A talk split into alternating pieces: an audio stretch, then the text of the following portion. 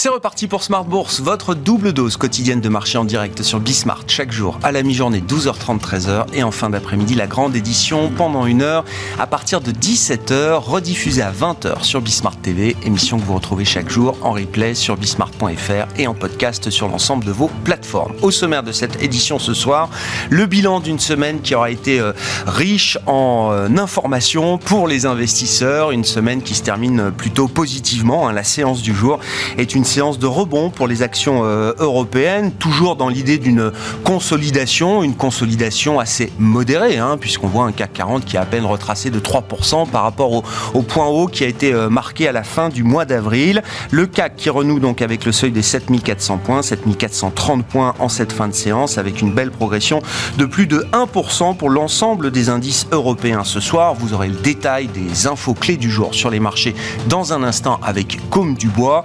Euh, sur le plan des statistiques euh, économiques, en point d'orgue de cette semaine, marqué par les banques centrales, bien sûr, Fed, BCE, on y reviendra avec nos invités. Euh, le chiffre du jour aura été le rapport mensuel sur l'emploi aux États-Unis, avec des créations d'emplois encore substantielles. On les attendait plutôt en dessous de 200 000. Elles sont encore au-dessus de 200 000, 253 000 créations d'emplois nettes aux États-Unis pour le mois d'avril, avec un taux de chômage qui se permet même de baisser encore d'un dixième de point de pourcentage, 3,4 4% pour le taux de chômage aux États-Unis. C'est un plus bas historique, évidemment, et qui montre euh, que la récession, si elle doit arriver un jour, mettra peut-être encore un peu plus de temps que ce qu'on pouvait euh, imaginer. Discussion à suivre sur ces questions avec nos invités de Planète Marché dans un instant. Et comme chaque premier vendredi du mois dans le quart d'heure thématique de Smart Bourse, nous nous focalisons sur un cas d'investissement euh, spécifique décrypté par les équipes de Clartan associées. Nous parlerons ce soir d'une des plus belles ou de la plus belle valeur technologique européenne ASML, le groupe néerlandais de lithographie, équipements cruciaux pour l'industrie des semi-conducteurs. Et c'est Nicolas Déco, gérant chez Clartan Associés, qui viendra nous parler de ce cas d'investissement à partir de 17h45.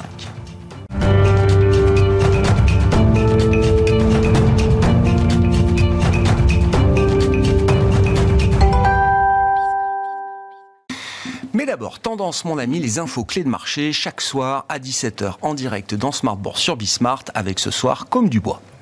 L'indice phare de la Bourse de Paris termine sa semaine de consolidation avec une séance positive.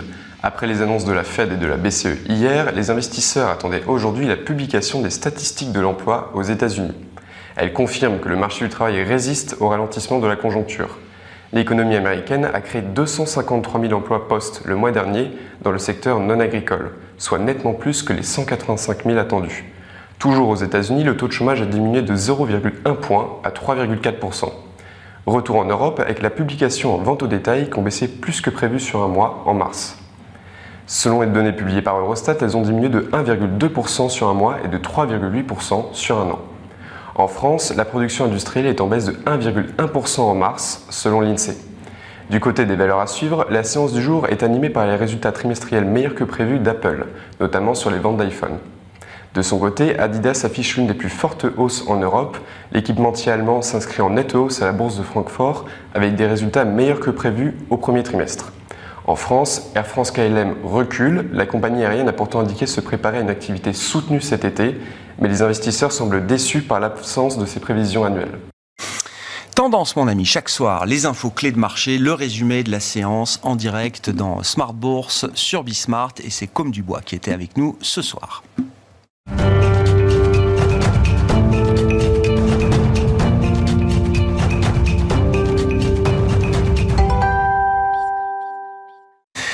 Trois invités avec nous chaque soir pour décrypter les mouvements de la planète marché au terme d'une semaine qui aura été donc euh, dense, riche en informations pour les investisseurs. Vincent Lecartier est avec nous en plateau, le responsable de l'allocation d'actifs de WeSave. Bonsoir Vincent. Bonsoir Grégoire. Merci d'être là. Merci à Gustavo Runstein de nous accompagner également. Bonsoir Gustavo. Bonsoir. Vous êtes responsable de la recherche macro et de l'allocation d'actifs de Dorval Asset Management. À nos côtés également Benoît Pelloual. Bonsoir Benoît. Ravi de vous retrouver. Vous êtes stratégiste chez Vega IM. Benoît, le thème de la semaine, c'est donc le thème de la pause, une pause qui a été euh, ouverte par euh, Jérôme Powell et la Réserve fédérale euh, américaine, après que le taux directeur de la Fed a atteint la fourchette de 5, 5,25. que vous inspire le thème de la pause? Le marché y voit bien sûr une, une phase de transition avant une séquence de baisse de taux à un moment donné de la mmh. Réserve fédérale américaine. Combien de temps peuvent s'écouler entre les deux? Que peut-il se passer pendant ce temps de pause de la politique monétaire? Sur le plan macroéconomique et qu'est-ce que ça implique en matière d'investissement et de location d'actifs bah, cette pause euh, qui est mise en place par, la Réserve fédérale, déjà, elle se justifie plutôt euh, par les, développements qu'on voit. On, a évidemment euh, la question du, stress bancaire, mais fondamentalement, une bonne partie du travail de resserrement monétaire, il a été réalisé. On a une économie qui est en train de freiner. Alors c'est vrai qu'elle freine lentement. On a marché du travail. On vient, on vient encore d'avoir des chiffres qui montrent que ça reste très solide. On a une inflation qui a franchi son pic et qui décroît euh, progressivement. Donc, euh, une partie du job a été euh, très largement fait. Alors, peut-être pas celui de gérer les conséquences maintenant de ce resserrement monétaire, qui lui, est probablement en train de débuter, mais sur le resserrement monétaire, les conditions sont resserrées. Quand on regarde historiquement ce qui se passe, généralement l'inflation a tendance à vraiment rentrer quand le taux des Fed Funds dépasse le niveau d'inflation, notamment l'inflation corps, et on y est quasiment aux États-Unis, hein, si on mm. compare à l'inflation corps. Si on regarde les taux réels, alors c'est vrai que si on prend l'inflation en spot, les taux réels, ils sont encore légèrement négatifs, mais si on prend les anticipations euh, dans, les swaps d'inflation, on a des taux réels qui sont largement territoire positifs, sont voisins des niveaux de, 2007. Donc on peut considérer qu'en termes de resserrement, une bonne partie du job euh, a été, euh, a été réalisée. Maintenant, la problématique, c'est que ben, chaque nouvelle hausse de taux éventuelle apporte pas forcément forcément le même bénéfice qu'auparavant. on est dans une situation où euh, il y a ce stress bancaire. qu'il faut prendre en compte dans, l'analyse, que les marchés prennent en compte dans l'analyse, puisqu'ils attendent justement euh, des, baisses de taux ensuite. Parce que tout simplement, fondamentalement, euh, lorsque les courbes de taux sont autant inversées, plus elles s'inversent, plus ben, la transfusion de la politique monétaire est, faible en réalité. C'était justement l'un des sujets qu'évoquait la Fed lorsqu'elle a lancé la baisse de la taille de son bilan. L'objectif était d'éviter une trop, euh, une trop forte inversion des courbes de taux. On voit que ça n'a pas marché. Et donc, du coup, aujourd'hui, chaque nouvelle hausse de taux, finalement, a assez peu de bénéfices en termes de resserrement supplémentaire, mais risque d'instaurer beaucoup plus d'instabilité. Et c'est typiquement ce qu'on est en train de voir aujourd'hui. Ce qu'on sait, c'est qu'historiquement, ces pauses sont plutôt bien vues par le marché pendant toute une période. C'est que généralement, après la dernière hausse de taux de la Réserve fédérale, euh, on a un rendement sur les marchés actions de l'ordre de 7-8% dans les 6 mois qui suivent. D'accord ça n'est que beaucoup plus tard. Que... Sans forcément qu'il y ait la baisse de taux euh, tout de suite. Exactement. C'est vrai qu'avant les On parle vraiment de la pause, où on ne bouge pas le taux directeur. Le comportement des banques centrales a été, a, été modifié. C'est-à-dire qu'avant les années 90, pour euh, schématiser, on remontait très fort les taux, on les baissait immédiatement. Aujourd'hui, enfin depuis les années 90, on a tendance à faire des pauses beaucoup plus longues. La dernière en date, avant 2008, il y a eu 15 mois de pause. Et pendant cette période, ben justement, c'est l'évaluation des effets de cette, de cette politique monétaire, de ce resserrement. Les marchés voient ça plutôt d'un bon oeil. Encore une fois, les actions ont plutôt tendance à progresser. Ça n'est que beaucoup plus tard où justement on est face bah, à l'impact, à tous les effets désagréables de ce resserrement, euh, notamment le risque de basculement en récession, qu'on a généralement bah, la, correction des marchés. Donc oui, la pause est plutôt bienvenue d'un point de vue, je dirais, assez euh, tactique.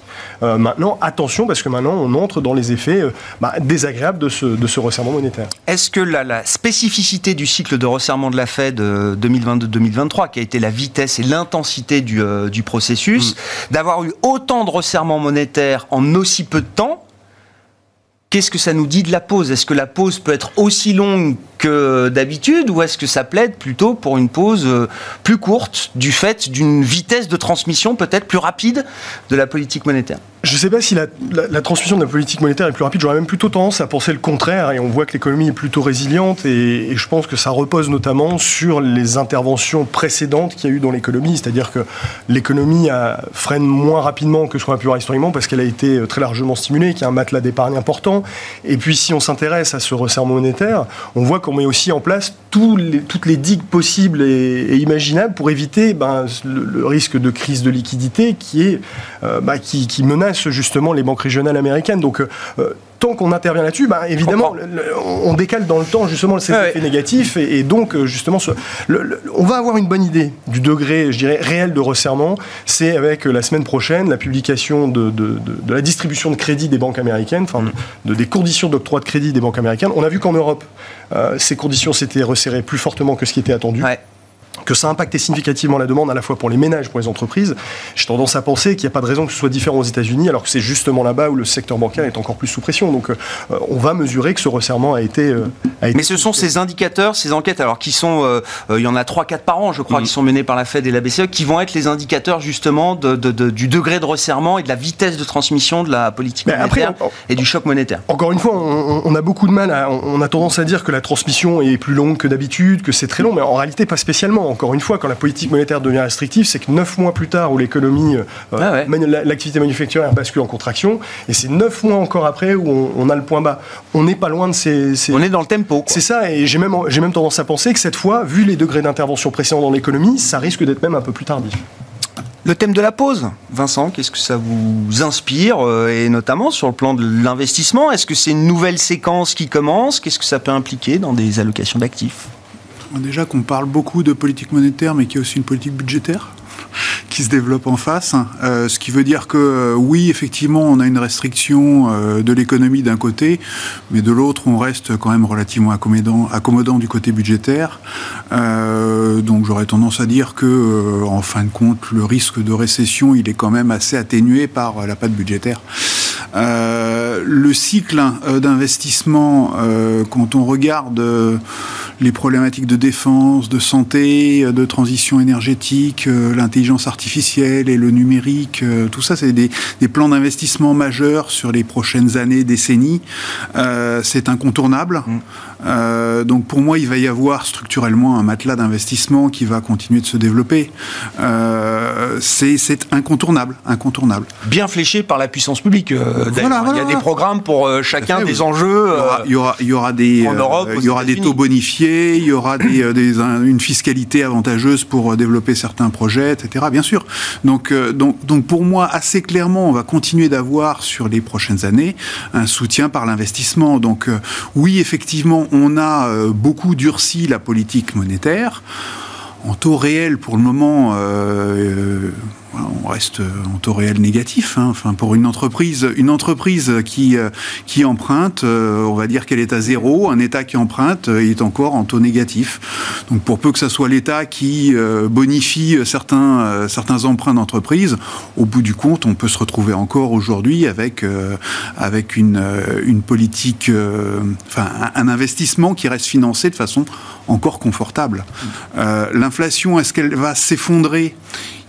De mon point de vue, non. Euh, je pense que la transition énergétique, euh, que les euh, relocalisations d'activités d'une zone vers une autre, tout ça est plutôt inflationniste. Donc, donc mon pressentiment, c'est qu'on aura une inflation structurellement plus forte que par le passé. Ce qui veut dire que les entreprises vont pouvoir continuer de faire passer des hausses de prix. Ce qui veut dire que l'emprunteur aura une partie de son, du coût de sa dette qui sera structurellement effacée. Donc oui, effectivement un peu d'huile dans les rouages. Non, mais c'est important de le rappeler parce que c'est vrai que là, on est, c'est le, le euh, comment on disait, le, le, c'est le monstre, quoi. C'est le monstre inflationniste qu'on n'a pas connu depuis des générations, qu'il faut absolument euh, abattre. Euh, c'est une maladie néfaste pour l'Europe, qui sort quand même de 15 ans de, déflation ou de prédéflation.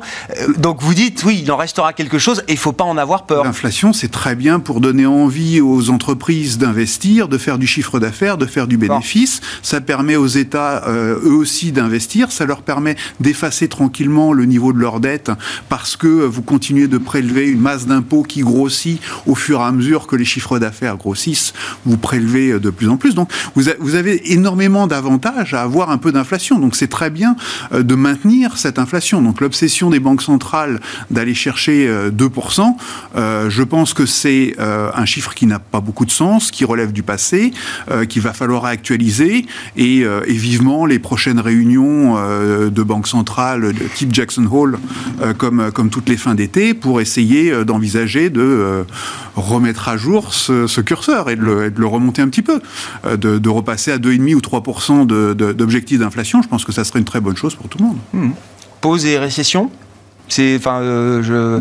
si vous êtes si vous êtes dans mon hypothèse que de toute façon il va falloir faire des investissements euh, très réguliers, que euh, par ailleurs vous avez plus ou moins pénurie de main d'œuvre, hein, ce qui veut dire que la consommation va plutôt rester relativement soutenue par des ménages qui vont avoir des, des revenus salariés plutôt confortables. Et généralement la population âgée a déjà constitué un matelas d'épargne, donc normalement vous avez une consommation plutôt solide, un investissement plutôt solide, donc une une récessionnette, pourquoi pas, mais une vraie récession profonde, euh, il, faudrait, un événement euh, important extérieur pour, euh, pour tomber là-dedans plutôt le, un, schéma de récession euh, qui serait quelque chose de, connu de la part des investisseurs. On ne serait pas dans quelque chose euh, euh, avec je ne sais pas combien d'écarts types par rapport à ce que serait une récession normale, cyclique. Il faut quand même se rappeler qu'on a vécu sur les 15 ou 20 dernières années des ben, chocs monstrueux, ben monstrueux. donc on a on a connu que ça. Voilà, donc donc, donc des petites récessions, c'est ça en fait la norme. Hein. C'est pas forcément le, la récession ultra profonde. Donc ah moi ça me choquerait pas de retrouver simplement la c'est-à-dire une petite récession. Et une petite récession pour les marchés, que ce soit obligataire ou action, c'est pas forcément quelque chose de négatif. Gustavo, vos, réflexions sur ce thème de, la pause et puis comment comprendre euh, ce pricing persistant de marché? Les investisseurs semblent imaginer qu'il va se passer quelque chose dans les 2, 3, 4 mois qui viennent qui forcera la Fed à euh, quitter la pause et euh, enclencher des baisses de taux. bon, beaucoup de choses ont été, ont été dites. le, bon, la première chose, c'est qu'on vient du, du Covid, le post-Covid. Enfin, c'est quelque chose que je trouve très difficile. Ça fait longtemps que je. Ben oui, mais c'est bien de le rappeler, mais vous avez le droit de le rappeler. quelque chose de, de, qui n'avait jamais été fait. C'est très difficile d'utiliser des, un cadran habituel, et des délais habituels. Tout ça, ça, ça marche pas des masses. L'OMS, d'ailleurs, lève, je dis au passage, lève aujourd'hui l'alerte maximale euh, Covid. Donc, on a tout à fait le droit d'en parler encore aujourd'hui, puisqu'on en sort à peine aujourd'hui finalement. j'ai beaucoup de respect pour les banquiers centraux qui font. C'est extrêmement difficile, je trouve, en temps réel, de juger de l'état réel de l'économie, sachant tout ce qu'on a vécu, les hauts, les bas, les accélérations, cette histoire d'inflation qui est assez incroyable, puisque pour l'instant, je dirais, si je devais faire une évaluation de ce qui se passe, c'est simplement un saut du niveau des prix. Ça ressemble à ça une énorme vague comme ça, un saut du niveau des prix. Euh, mais l'inflation, quand on parle d'inflation, c'est quelque chose de très auto-entretenu, vraiment on n'est pas très sûr que ça soit vraiment ça pour l'instant. Simplement, il y a un saut qui, et qui a mis un certain temps à se diffuser dans l'économie, beaucoup plus de temps que, ce que ceux qui pensaient que c'était transitoire. Euh, voilà, ça a été plus long, clairement. Mm. Il y a un côté inflationniste, c'est vrai quand même. Il y a un côté boom dans cette économie, notamment dans les services, mais on ne le voit pas dans l'industrie. Effectivement, l'industrie est beaucoup plus fragile.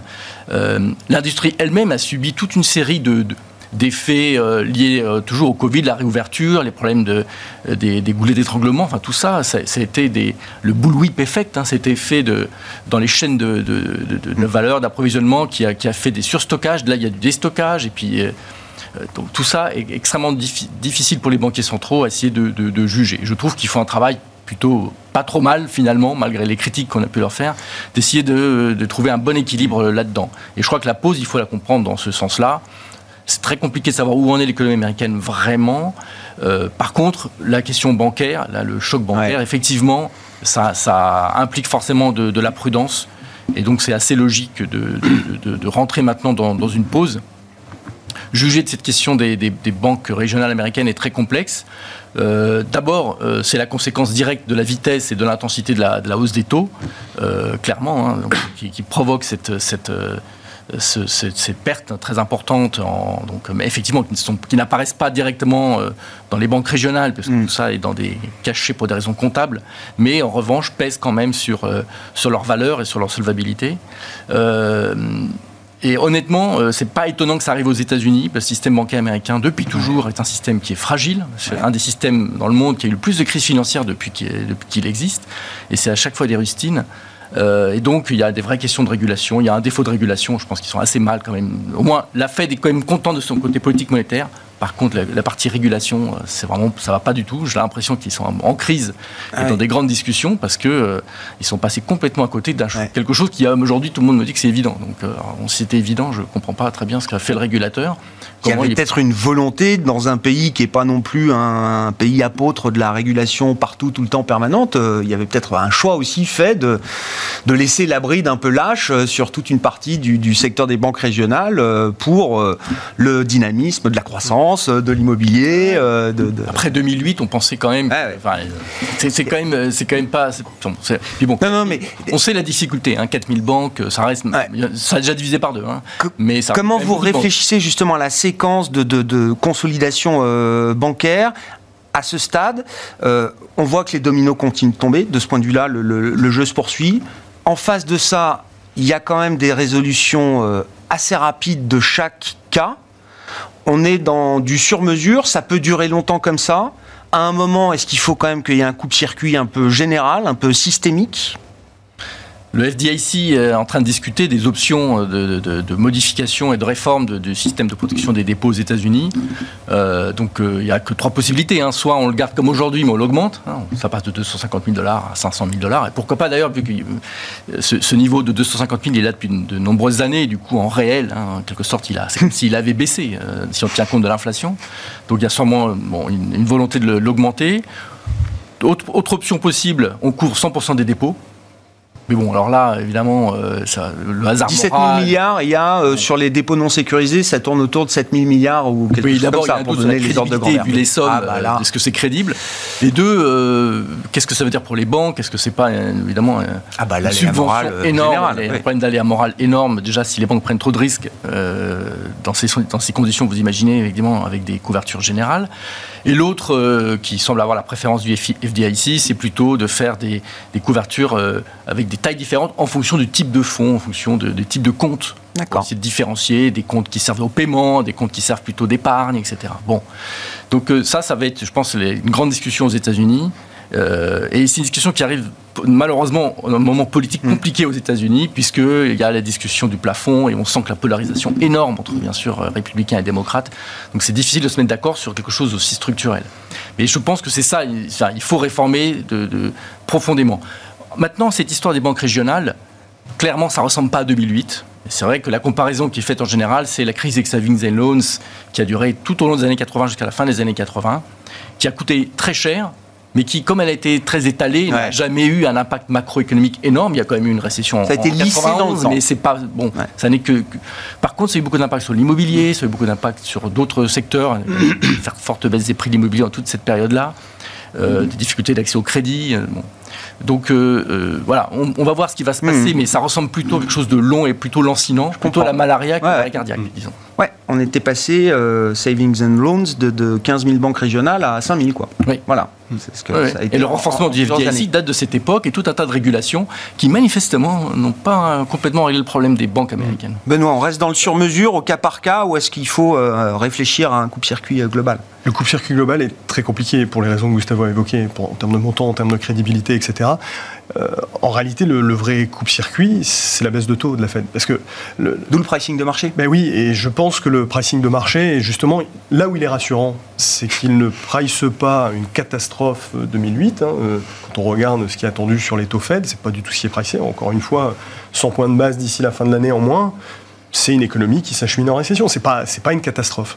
Et, mais c'est vrai que je, rejoins Gustavo dans le sens où c'est quelque chose qui va durer assez longtemps parce que on, limite ça. Au début, on a considéré que c'était que SVB. C'était une situation euh, très spécifique. C'est vrai, avec une gestion de bilan euh, qui est très discutable. Puis ensuite, on a euh, Western, West Republic, enfin, où c'est une problématique de prêt avec des franchises d'intérêt exceptionnelles, etc. En fait, la pression qui s'exerce sur les banques régionales, toutes les banques la subissent en réalité. Mm. C'est le principe de, la difficulté de sortir des politiques monétaires ultra accommodantes en réalité. C'est que quand vous remontez les taux et vous réduisez le bilan de la Banque centrale, bah, toutes les banques voient leur bilan se dégrader parce que tout simplement les actifs détenus perdent de leur valeur et vous créez une pression sur les dépôts qui sortent pour aller parce qu'il y a tout simplement des alternatives toutes les banques en réalité sont, subissent ça. La différence qu'aux États-Unis, il y a une rélocation en faveur de celles qui sont plus grosses parce qu'il y a une garantie implicite de l'État, etc. Mais toutes les banques subissent ça. Et à notre sens, le risque doit plus être analysé non pas comme une crise, le risque de crise type 2008, mais véritablement comme quelque chose qui va accentuer le resserrement effectué par la, la, Réserve fédérale et qui va justement faire la différence entre le scénario de gentille récession euh, auquel on, croit assez peu, mais une récession juste normale. Et c'est vrai que c'est très très difficile de, de, de, l'évaluer parce que ça fait très longtemps qu'on n'a pas vu une récession normale. On a toujours vu des récessions euh, complètement ahurissantes avec euh, des, événements complètement dingues. Et il faut remonter grosso modo à 90 pour mm. voir une, une, contraction de l'économie à peu près à peu près normale. Et nous, c'est plutôt ce scénario-là qui, qui, se profile. Mais encore une fois sur ce secteur bancaire, c'est pour ça que ça va durer assez longtemps. je pense des actions au cas par cas, etc pour éviter mmh. la crise systémique, tout en maintenant autant que possible la lutte contre l'inflation jusqu'à ce qu'on ne puisse plus faire autrement que de baisser les taux. Et, et là, il y aura une soupape. Bah, c'est, le seul moyen. Le, seul moyen, c'est effectivement de réduire ces alternatives qui existent et qui font fuir les dépôts aux États-Unis. Alors, c'est vrai qu'en Europe, on est beaucoup mieux régulé. Les banques peuvent euh, augmenter la rémunération de leurs dépôts ou euh, mettre en place, je sais pas, des produits à terme aussi qui concurrencent des produits monétaires euh, très, très rentables aujourd'hui. Hein. C'est ça, mais, elles, ne peuvent pas aller aussi vite. C'est, je comprends. effectivement, on voit qu'aux États-Unis, il y a un... Mais ça pèsera de toute façon sur la distribution de crédit. Exactement. Dans tous les cas, le comportement des banques, avec un bilan qui se dégrade, et c'est d'ailleurs même l'objectif des remontées de taux, c'est, justement d'aboutir à, cette, à ce rationnement du crédit et ça passe par là. Ça vous inquiète pas tant que ça, la crise bancaire, le jeu des dominos, euh, avec un marché, on sait très bien comment les marchés fonctionnent. Euh, quand on ouvre ce genre de boîte de Pandore, euh, le marché va pousser quand même les autorités dans leur retranchement à un moment. On peut imaginer en tout cas. C'est plus des problèmes de liquidité que de solvabilité à l'heure actuelle et de valorisation de l'actif mark to market ou en valeur comptable.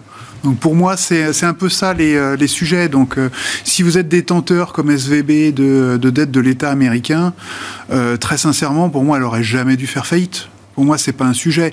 Euh, si vous détenez de l'immobilier commercial euh, qui subit euh, l'e-commerce hein, et qui subit le télétravail, qu'en plus vous êtes, vous avez un, bien commercial qui est pas forcément exactement au bon endroit en termes de localisation. Location, location, location, oui. Voilà. Donc là, là, là pour le coup, vous pouvez avoir une question de solvabilité derrière. C'est-à-dire que c'est votre bien qui a perdu de sa valeur à cause de la Covid.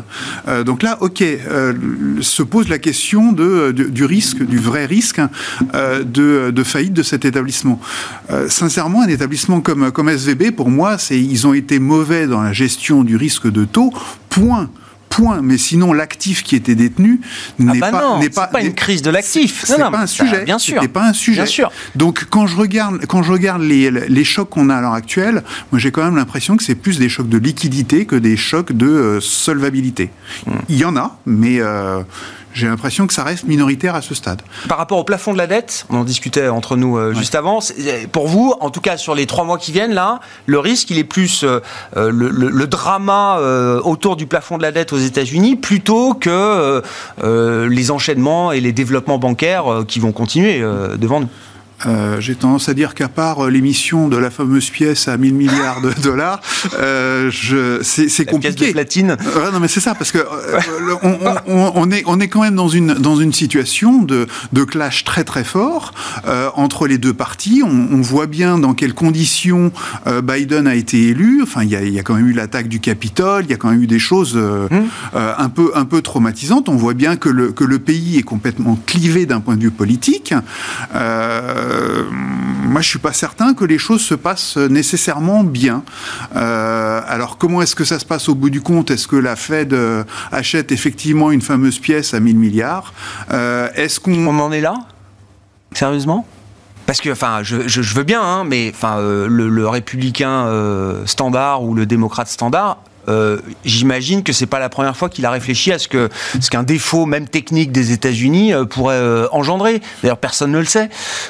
oui, oui, mais déclencher, déclencher malgré tout le mouvement parce que vous avez une minorité parce que vous avez une minorité de républicains euh, ultra qui, euh, qui disent euh, hors de question qu'on fasse le, la, moindre concession à, Biden, moi je l'exclus pas, je l'exclus pas. J'ai beaucoup plus peur de ça que du choc bancaire qui pour moi est de toute façon étalé, beaucoup plus ciblé. On peut faire des interventions, des sauvegardes. Il y a moyen de, de créer des fonds pour. On a des outils pour maîtriser la situation. Je, pense que ça c'est pas, c'est pas très grave. Donc le, le plafond de la dette, ça avait coûté quand même. Hein, même, enfin, on était allé euh, à 48 heures. Euh, enfin, c'était allé très très loin ça, avait eu. Alors, la situation s'était débloquée euh, au final, bien sûr, mais il y avait eu un coup pour le marché quand même. Il y avait eu un choc sur le marché action. Au bout du compte, vous aviez des taux qui s'étaient détendus, notamment sur la partie longue de la courbe. J'ai regardé, c'était vraiment la partie longue, paradoxalement, bah, qui, qui s'est détendue immédiatement. Bah, vous aviez eu un coup sur le dollar provisoirement, provisoirement, et derrière, il s'était vite, vite remis en, bon état.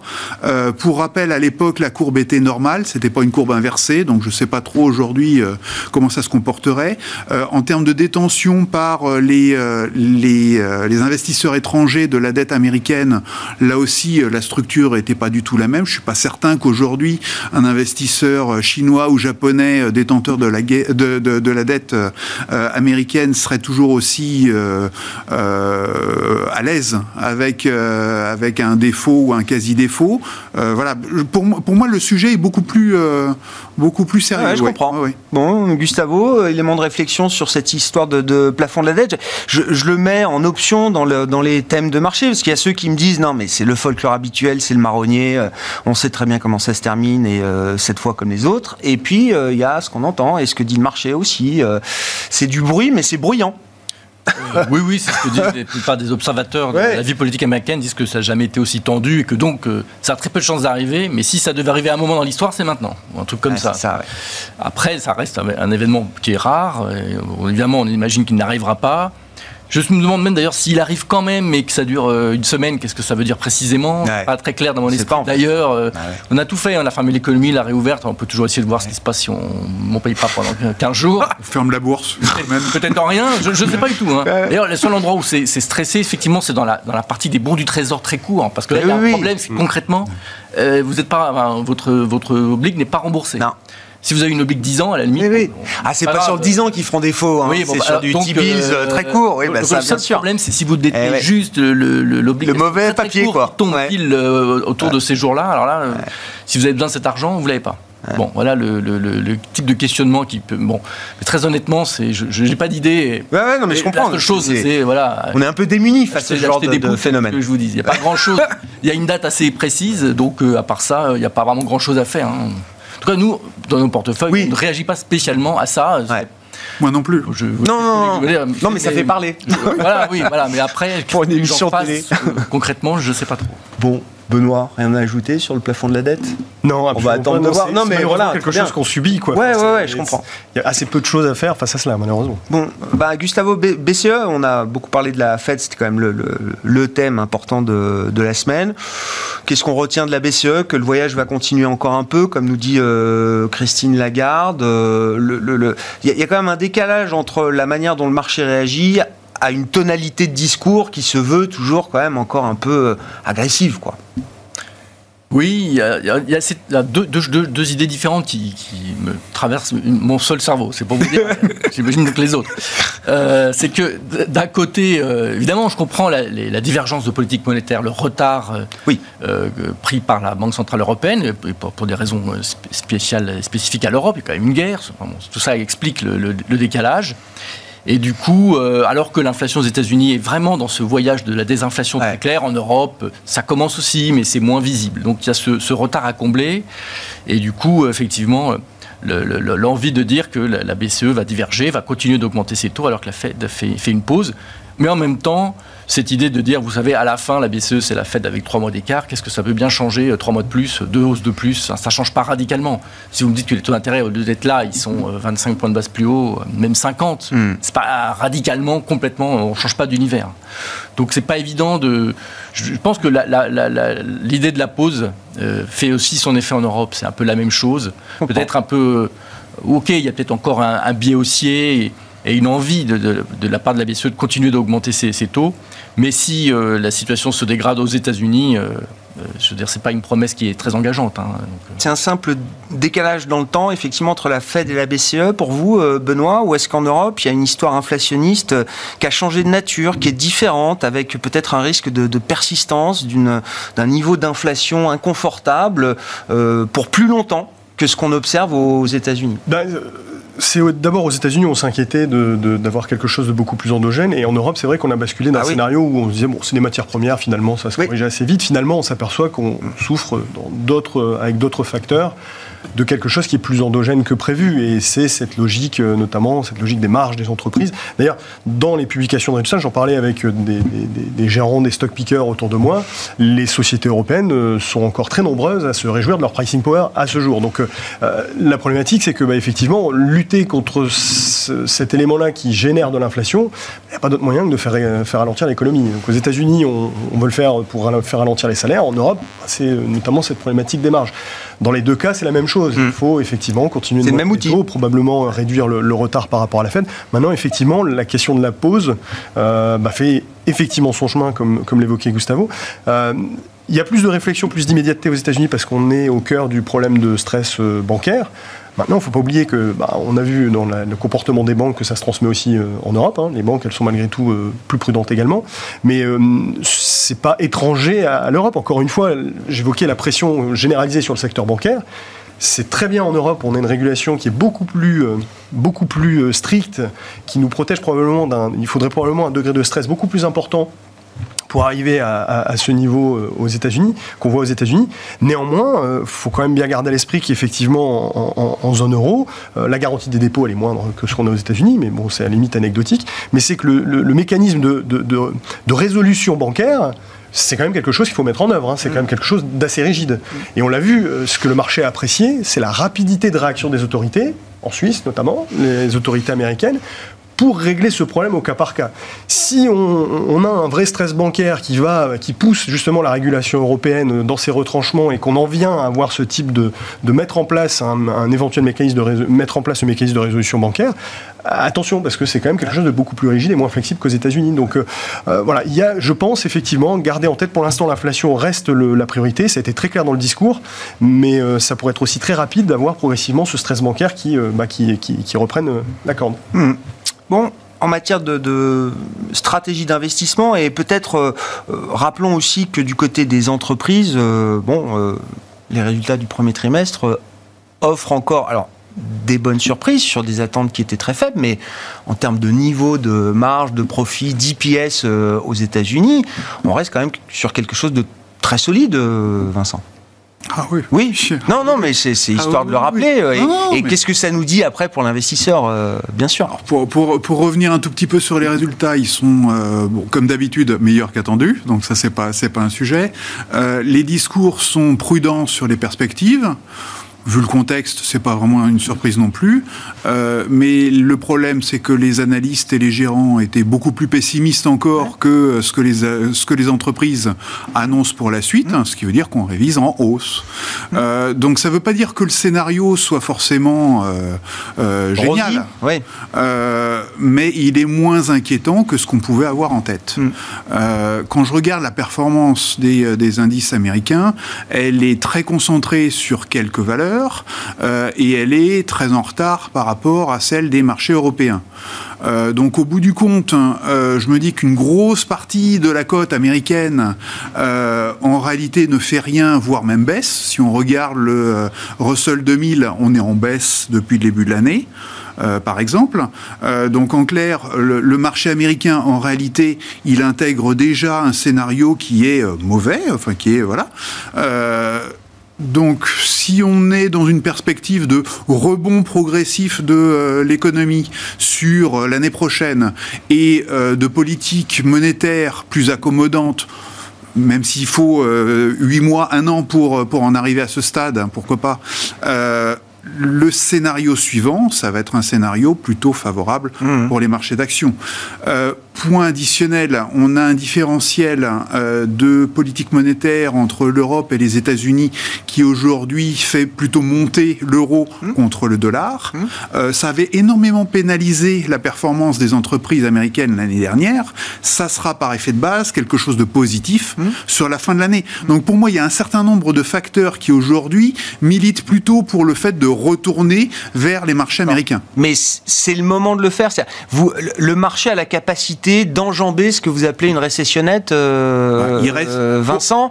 C'est jamais anodin non plus, j'imagine, même si l'effet macro reste limité, contenu, dans les portefeuilles ou sur le marché, euh, ça peut quand même, ça peut quand même impliquer des drawdowns un peu, un peu sérieux. Quoi. Quand j'aurais passé la question du mur de la dette américain, le plafond de la dette, lâcherai à l'aise avec le fait de réinvestir plus agressivement sur les marchés US. clairement. Un, investisseur américain qui investit sur le marché européen.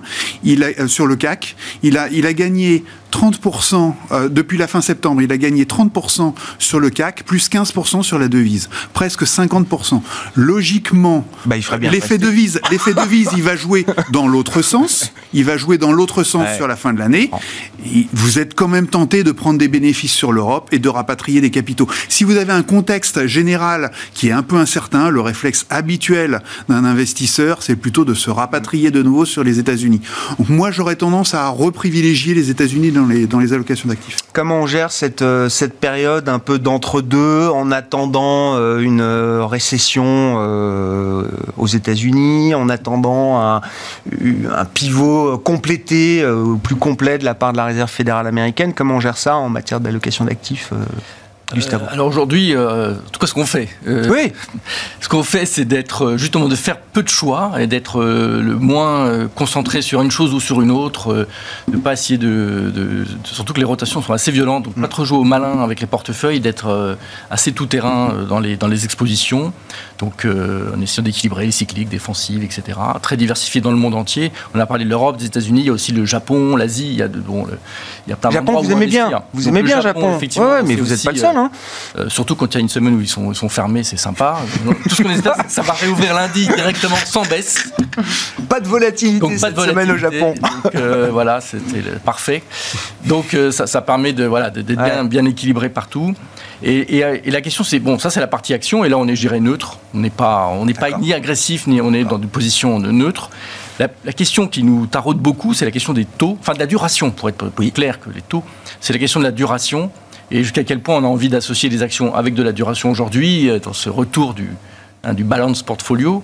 Euh, pour l'instant, on n'a pas franchi le pas et on considère qu'on préfère avoir du, monétaire. Ah Parce que l'inversion des courbes dont on parlait tout à l'heure, c'est qu'un carry négatif sur la partie longue. Si vous achetez de la duration, vous êtes, euh, bah, votre rendement est inférieur à simplement acheter du monétaire en prenant moins de risques. Donc, et vu que les taux sont assez volatiles, c'est pas très agréable. Donc on préfère faire des actions et du monétaire. Euh, et aujourd'hui, dans la partie monétaire, on investit en prenant très très peu de risques, euh, entre 3,5 et 4% Ça nous semble un rendement tout à fait raisonnable. Mm. Et puis, des actions à côté internationales, très diversifiées, euh, avec un bon équilibre entre, entre les différents secteurs. Quelle est la ligne de conduite pour vous, Benoît? Et encore une fois, est-ce qu'on a envie de préparer les portefeuilles à un épisode récessif qui peut coûter mm. peut-être en termes de prix? Euh, sur les marchés Et d'ailleurs, où est-ce que ça peut coûter le plus euh, Aux États-Unis, en Europe, j'en sais rien. Ou est-ce qu'on peut déjà quand même se projeter euh, au-delà de, au-delà de la récession? Bah, C'est encore un peu tôt. effectivement, on est dans cette phase où tout le monde sait que ça va ralentir, que le resserrement monétaire va. Mais tout le monde a aussi envie de profiter de ces dernières phases de hausse en réalité. Donc, se désengager complètement, c'est, très difficile hmm. hein, d'un point de vue, d'un point de vue tactique. On, a tendance à dire qu'au fur et à mesure on avance dans l'année, on prendra de moins en moins de risques, je dirais en absolu, mais beaucoup plus de jouer du, du, du relatif euh, justement. Euh, on a commencé progressivement à revenir sur, justement sur le, sur le souverain. Euh, sur les actions, je pense qu'on prendra de moins en moins de risques au fur et à mesure de l'année, mais on va jouer sur les actifs risqués, privilégier la qualité versus le reste, hein. et donc grosso modo sur les actions plutôt de la croissance versus la value. On évite les small mid déjà, on a réduit, parce que bah, effectivement, c'est, ça va être plus difficile avec l'environnement qui se profile. il y a une énorme décote, hein. ça fait partie des classes d'actifs ou des segments de marché juste, mais qui sont très décotés par rapport à l'historique. C'est très juste, mais les, pires phases de sous-performance des small mid, c'est quand on a des stress bancaires. Et, euh, ça, ne nous semble pas du tout différent. Euh, Même en attaquant un stress bancaire avec des PE comme ceux qu'on peut voir euh, aujourd'hui pour. Je, non, c'est bah, encore une fois, les niveaux de PE, effectivement, sont ce qu'ils sont, mais il faut mettre ça en relatif au niveau de taux d'intérêt. Si on fait l'exercice de valorisation sur les actions, en réalité, on est sur des, des niveaux, même, même sur les points bas, on n'a pas valorisé une récession qui ressemblait une récession normale. On a valorisé euh, sur les plus bas une récession qui était, somme toute, très modeste. Donc euh, voilà, nous, on reste de plus en plus, on va aller vers un peu plus de prudence dans, les portefeuilles et faire de l'exposition au risque à travers ça. La tech, on joue, qui est l'élément de risque qu'on prend euh, côté action, parce qu'il y a pour nous un changement de statut de ce secteur qui est beaucoup plus qualité, en tout cas ce qui pèse lourd dans le secteur, bien plus grande qualité que ce qu'on a vu auparavant. Les résultats justement le, le, démontre. Vous parlez quoi par rapport à toute la période techno rentable bah, C'est ça, d'accord. D'accord. Avant, en réalité, sur la décennie, le secteur de la tech, alors c'est l'effet aussi de taille des gros acteurs, c'est une volatilité ZPS qui a été divisée par deux, quoi. Donc voilà, on pense même sur les acteurs majeurs. Bah, justement, ah, comme ils pèsent très lourd dans les indices, en réalité, c'est cela qui compte. Et, et, on voit dans les résultats, il y a une dimension de qualité beaucoup plus importante dans le secteur. Après ce qu'il a souffert l'année dernière, ça ne nous paraît pas idiot d'en avoir encore dans les portefeuilles.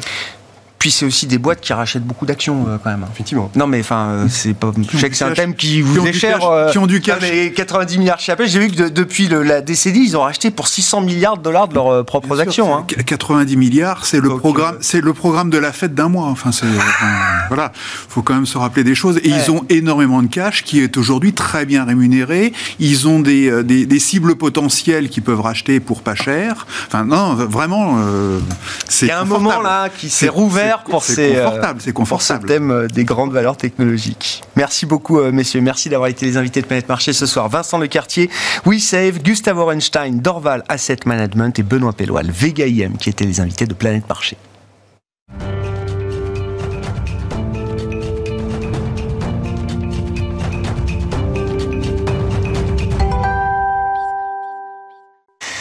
Chaque premier vendredi du mois, nous retrouvons les équipes de Clartan Associés pour le décryptage d'un cas d'investissement, un peu d'analyse fondamentale. C'est Nicolas Déco qui est avec nous euh, ce soir en plateau, gérant bien sûr chez Clartan Associés. Bonsoir Nicolas. Bonsoir Grégoire. Merci d'être là. On parle avec vous de la plus belle valeur tech européenne ASML, non mais on l'assume, il faut ah, l'assumer. Euh, ASML, alors qui est, un nom qui est rentré, j'allais dire, dans le domaine public ou en tout cas dans le débat public depuis peut-être une paire d'années euh, à peine. Les professionnels connaissent évidemment ASML, entreprise néerlandaise depuis euh, plusieurs années, mais c'est vrai qu'on en parle, notamment au gré des tensions géopolitiques dans le secteur des semi-conducteurs, etc.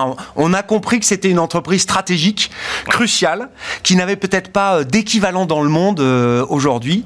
Pour parler de ça Nicolas, il faut quand même déjà peut-être rappeler ce que fait euh, ASML. Pourquoi est-ce qu'ils ont une technologie et surtout une maîtrise de la technologie et du processus industriel sur leur technologie qui n'a pas d'équivalent dans le monde euh, aujourd'hui? Qu'est-ce qui fait la force et les barrières à l'entrée d'ASML Voilà, exactement. Donc, euh, si vous prenez cet iPhone, par exemple, dans cet iPhone, la, clé de l'iPhone, qui est tout petit, c'est un microprocesseur. Donc, sur le dernier iPhone, l'iPhone 14, c'est un A16, euh, Apple l'a appelé comme ça, euh, qu'ils ont designé en partenariat avec une compagnie qui s'appelle ARM, qui va bientôt être cotée au Nasdaq. Et, et ce microprocesseur, pour le fabriquer, en fait, il est fabriqué par une société qui est très connue aussi, qui s'appelle TSMC à Taïwan. et TSMC euh, utilise des équipements euh, d'ASML pour ce qu'on appelle la lithographie. La lithographie, c'est écrire sur de la pierre. Et en fait, c'est l'impression des circuits imprimés. Euh, les seuls qui sont capables de faire des machines pour imprimer des circuits imprimés hmm. à la taille nécessaire pour les dernières générations d'iPhone en particulier, mais ce serait pareil avec les, avec les, les, dernières générations de Samsung, etc., c'est ASML. Alors dans le marché de la lithographie, ils sont trois. Vous avez Canon, Nikon, les japonais, et ASML Et en fait, ASML a démarré dans les années 80. C'était une, une JV, une joint venture entre Philips, le, conglomérat industriel néerlandais, euh, et ASM. Euh, puis au départ, en fait, dans les années 80, la lithographie, c'était un marché assez éclaté. Il y avait une petite dizaine d'acteurs. Assez vite, à la fin des années 90, ça s'est recentré vers trois acteurs, Canon, Nikon, ASML. Euh, et au début des années 2000, ASML a sorti une machine qui s'appelait TwinScan. Et comme son nom l'indique, en fait, ça permet de scanner deux fois, de, de passer deux fois. et ça leur a donné une avance sur euh, Canon et Nikon euh, dans ce qu'on appelle le DUV, le Deep euh, et à partir de la fin des années 2000, ils ont commencé à être, avoir une part de marché majoritaire, je dirais. Et puis dans les années 2010, là, ils, ont introduit le EUV, extrême ultraviolet. donc en fait, de, ça permet de faire des circuits imprimés encore plus petits. et là, Canon et Nikon n'ont tout simplement pas réussi à les suivre. Ils ont ah, essayé, et ils ont abandonné. Ils ont décroché. ils ont décroché. Et donc du coup, ils sont tout seuls pour faire de, l'IUV. Euh, et l'IUV, c'est euh, ce qui est absolument nécessaire pour faire euh, des microprocesseurs d'une node. oui, quand on dit plus petit, qu'est-ce que ça veut dire, Nicolas Je sais que ça vous passionne? Donc, non, mais quand on dit plus petit aujourd'hui, qu'est-ce que ça veut dire? Qu'est-ce que ça veut dire? Bah, C'est la taille du circuit imprimé. Oui, non, mais j'ai bien compris, mais de, quel type de, taille on parle aujourd'hui? bah, Là, un iPhone 14, on parle de 4 nanomètres. Alors, ça, c'est la node. En, fait, c'est un peu plus gros que ça, mais il y a, y a 15 couches. Et donc, quand on normalise, c'est comme si le, trait du, du crayon faisait 4 nanomètres. Vous voyez ce que ça fait 4 nanomètres? Absolument pas. Donc il faut, faut, prendre un mètre. Non mais si, si, mais encore par mille, là on est au micromètre, et encore par mille, là on est au nanomètre. Euh, et pour vous donner une idée, un atome de cuivre, ça fait 1,4 angstrom, et 10 angstrom font un nanomètre. Donc euh, avec, avec 6 atomes de cuivre, euh, mis bout à bout, c'est à peu près un nanomètre. Donc on est à des échelles, même pas moléculaires, des échelles atomiques. C'est irrattrapable ça comme avance C'est pas irrattrapable, mais c'est très difficile à rattraper, surtout qu'en plus, à SML, ils sont en train de, ils, sont en train de continuer. C'est-à-dire que là, ils, vont, ils vous font euh, le, le, UV, leur dernière machine, qui vaut 150 euh, millions, la, la grosse boîte.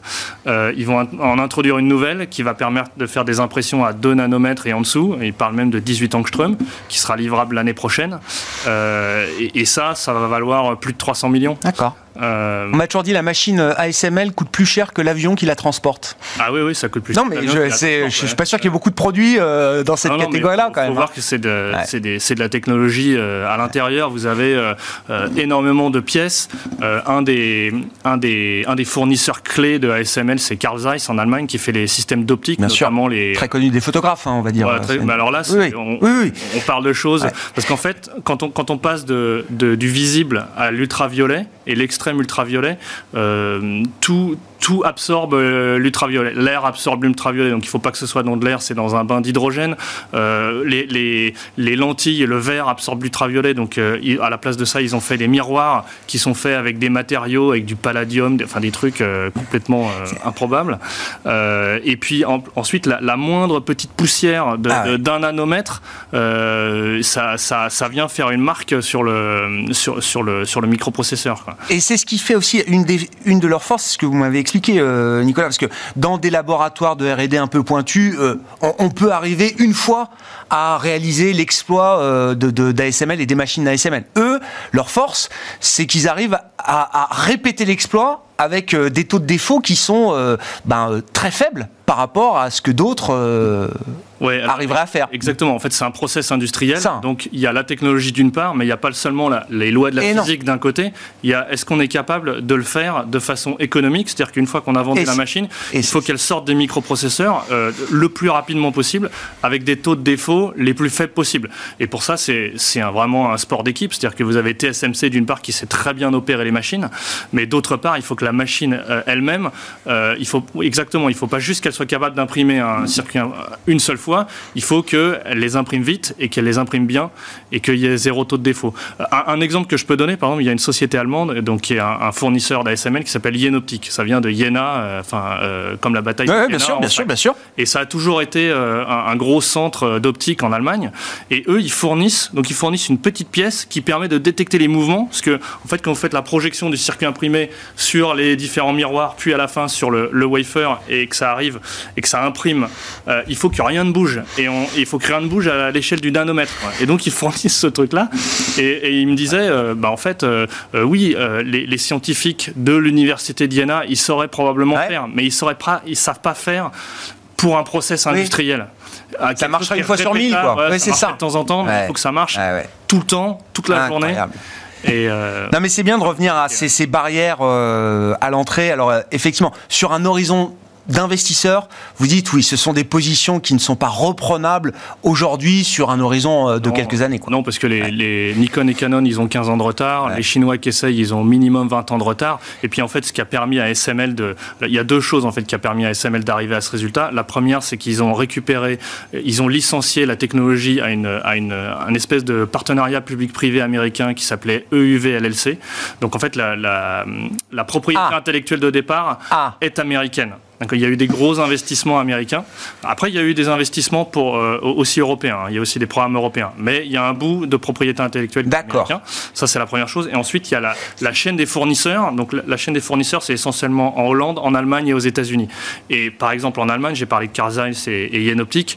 Vous avez des savoir-faire euh, pour ce genre d'instruments qui sont uniques au monde. Mmh, mmh. Et, Canon et Nikon euh, ne viennent pas utiliser les Allemands. Il faudrait des gens en fait qui travaillent avec les ah, etc. Euh, pour, pour, à mon avis, hein, ils peuvent pas. pas Alors, le hic ou les hic, euh, vous l'avez dit d'un mot, euh, enfin, pourquoi on parle d'ASML ces dernières années? Parce qu'il y a cet affrontement stratégique Chine-États-Unis qui se développe alors sur des dimensions multiples, mais notamment sur la dimension de la technologie et particulièrement sur la dimension semi-conducteur. Et donc ASML, comme beaucoup d'acteurs occidentaux, est sous pression américaine très forte. avec, bah, j'allais dire à la fin de la journée, l'obligation de choisir un peu son camp entre euh, la Chine, le marché chinois et euh, l'Occident et les États-Unis. En fait, ils n'ont pas le choix. C'est vu que c'est les Américains qui ont la propriété intellectuelle, c'est eux qui décident. Alors, l'origine de cette confrontation, c'est que bon, vous connaissez la situation géopolitique, les tensions autour de Taïwan, euh, la montée en puissance de la Chine. Les Américains veulent pas se faire rattraper par les Chinois, notamment dans la technologie. Donc, ils essayent de, en gros, ce qu'ils ce disent, c'est qu'ils veulent pas que les Chinois fassent ce qu'ils ont fait déjà beaucoup, c'est-à-dire copient la technologie mhm. occidentale. Donc, ils ont interdit la fourniture de, de, tout équipement qui permet de produire des microprocesseurs en dessous de 16 nanomètres. D'accord. Donc tout ce qui est EUV de, de, ASML, interdit de fourniture en Chine. Et euh, enfin, ASML ne peut rien faire. Euh, il n'y a même pas de débat entre guillemets. Mais ça, c'est intégré. Ce que je veux dire, c'est une donnée qui est intégrée par le marché. C'est, euh, d'accord. Ça sera fait ailleurs dans le monde. C'est pas, vraiment un problème. Après, la question, c'est est-ce que les Chinois vont arriver à rattraper ASML tout seuls on aura le temps d'en de revenir, on en reparle. Sans doute. L'autre hic, c'est la question du cycle, parce que euh, bon, les semi-conducteurs, alors euh, malgré des méga tendances euh, industrielles, automobiles, etc., qui permettent peut-être de lisser la cyclicité de ce secteur qui était très forte jusqu'à présent, ça reste quand même une industrie cyclique. je comprends la position stratégique d'ASML, mais est-ce que c'est quand même un, groupe qui subit les à-coups du cycle? Et, et si oui, où est-ce qu'on en est du cycle des semi-conducteurs? On a les publications là du premier trimestre des acteurs de, de la chaîne euh, qui, qui, qui, ont été euh, révélés au marché. Qu'est-ce que ça nous dit, euh, Nicolas? Alors la réponse courte, c'est oui. Ouais. Ça subit le cycle. Ouais. alors je peux peut-être expliquer en deux secondes pourquoi. parce que l'industrie du semi-conducteur, en général, est une industrie très cyclique. déjà, la demande est parfois assez cyclique. Donc par exemple, avec le Covid, en sortant du Covid, tout le monde s'est mis à racheter un, un, nouvel iPhone. Donc il y a eu un pic de demande qui après a chuté à partir de, de les, enfin, à partir du moment où les gens sont revenus un peu mmh. à une vie normale.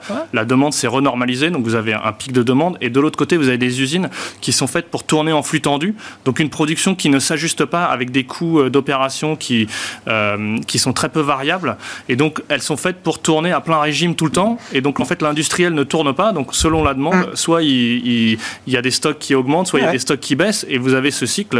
Euh, et en fait, c'est des mini-cycles, stockage, déstockage en permanence. Des mini-cycles de stockage, déstockage, et donc là en fait on est au bout d'un cycle de déstockage qui a commencé il y a à peu près 18 mois. D'accord. Euh, et alors, ce, cycle, il se fait au, niveau des fabricants de microprocesseurs. Donc, les gros fabricants, c'est TSMC, Samsung Electronics et Intel. Mhm. Euh, donc, eux, ils ont leur chiffre d'affaires qui, fait une grosse sinusoïde. Et derrière, en fait, euh, il s'avère que normalement ils ne devraient pas le faire, mais il s'avère qu'ils ajustent leurs investissements, leur, fabrication de nouvelles usines en fonction de la conjoncture. Et donc, quand les prix sont bas, quand leur chiffre d'affaires est bas, en général, ils baissent leur capex, c'est-à-dire leurs investissements. Et c'est ce, ce, que TSMC vient de faire. Donc TSMC prévoyait d'investir de, plus de 40 milliards et puis ils ont baissé à 36 il y a à peu près 9 mois. Puis là, ils ont annoncé que ça serait plutôt 30. Hallucinant. Voilà. Et, c'est la taille du plan euh, semi-conducteur européen hein, pour donner un peu l'ordre d'idée quand même. Ah ben, une, une usine, une usine de, semi-conducteurs, c'est tout de suite 10 milliards. Oui, c'est ça. Voilà. Non, mais les 40 milliards de capex prévus par TSMC, le, le, plus gros acteur, c'est plus que ce que l'Europe est prête à mettre sur la table pour, euh, pour un plan euh, semi-conducteur. C'est fini, Nicolas. Mais une fois qu'on a dit tout ça, c'est le bon moment de détenir, euh, même j'allais dire en termes de gestion de la position ASML, c'est le bon moment d'en avoir et d'en avoir euh, peut-être un peu plus que d'habitude. Oui, parce qu'en en fait, elle a corrigé l'année dernière à cause de ce cycle assez violemment. Elle a perdu plus de 40%.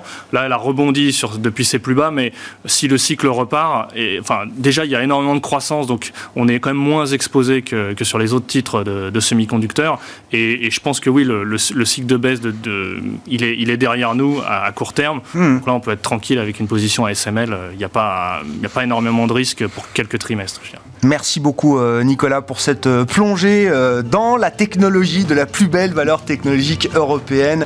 ASML, Nicolas Déco, gérant chez Clartan Associé qui était avec nous. Ce quart d'heure est à retrouver en replay et nous nous retrouvons avec les équipes de Clartan une fois par mois, le premier vendredi du mois à 17h45 pour ce cas d'investissement et cet exercice d'analyse fondamentale. Voilà pour cette émission Smart Bourse qui se termine et qui vient conclure cette semaine. On se retrouve non pas lundi mais mardi à 12h30 en direct sur Bismart.